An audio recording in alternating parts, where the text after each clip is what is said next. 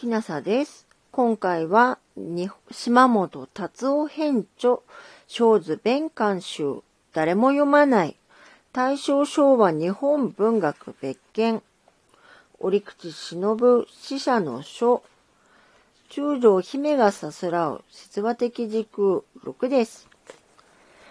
お便りをいただきました。マヨエールさんから、いつも優しいお声の朗読ありがとうございます。すごく心に染みます。結婚記念日おめでとうございます。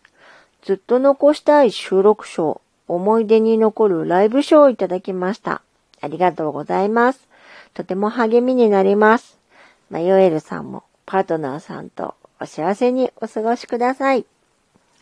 で今回は、えー、島本達夫、誰も読まない折口忍死者の書、中条姫がさすらう、節罰的時空、6です。門を入ると、にわかに松風が吹き当てるように響いた。一丁も先に固まって見える銅画欄。そこまでずっと砂地である。白い地面に広い葉の青いままで散らばっているのは頬の木だ。まともに寺をあして突き立っているのは二上山である。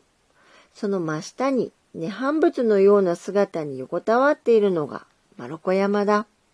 その頂がやっと行動の矢の胸に乗りかかっているようにしか見えない。こんなことを女人の身で知っている奥義はなかった。これはイラツメが谷間寺に初めて姿を見せた。昨日の朝の情景である。日は中春、空は雨上がりの爽やかな朝とある。だが何よりも大事なことはこのイラツメ。あなたは昨日の暮れ方、奈良の家を出て、ここまで歩いてきているのである。それも、ただの一人でであった。とある。イラツメは雨の中を出発し、夜を徹して奈良の都から歩いてきた。平城京から滝間寺までは直線距離で約20キロ。道をたどればそれ以上の距離を歩くことになる。屋敷内を歩くこともあまりなかったであろう高貴な姫君が、舗装もない夜道を、夜半から星明かりがあり、やがて月も出たというが、提灯も持たず、友も連れずに、30キロ前後も歩いてきたのだから、これはただごとでない。イラツメは、丘陵に立つ伽藍の周りを歩き回り、東の塔の下にで、大和の野を見下ろす。左手の目の下に集中して見える丘陵は、片岡とあるが、現在の2万5千図に、それらしい丘陵は見られない。ほのぼのと北へ流れていくのが、葛城川平原の真ん中に旅傘を伏せたように見える耳なしの山までは約10キロの距離である。山と三山で一番高いうねび山、天の家具山に囲まれた地に、持統天皇8年から和道3年まで藤原京があった。ここが藤原の里であろう。このイラツメの夜の一人旅も節話の世界の話であり、具体的な詮索は無用である。この章では、太宰因外の措置に左遷された父豊成から送られた東渡りの小三浄土仏性儒教を写経するに至った事情。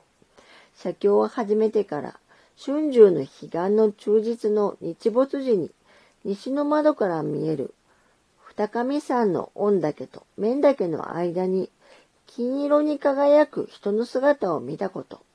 千部の写経を終え、満願の日も春の彼岸忠実であったが、この日は雨が降り、入り日を眺めることができなかったことが語られる。この間に日は、この屋敷からはやや羊猿によった遠い山の葉に沈むのである。とあるから、二上さんは、平城京、東城、右京、三条第七房の屋敷の真西からやや南に見えることになる。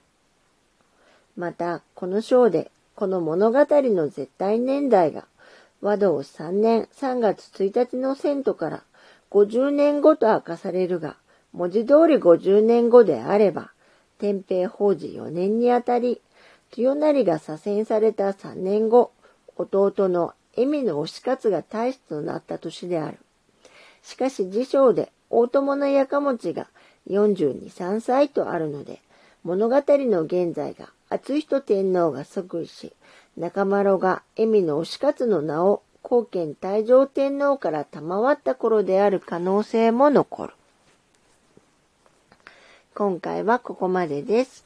島本達夫編著、小図弁監修、誰も読まない、大正昭和日本文学別件、折口忍死者の書、中条姫がさすらう説話的時空6でした。あなたが聞いていらっしゃるのが夜でしたら、よく眠れますように。おやすみなさい。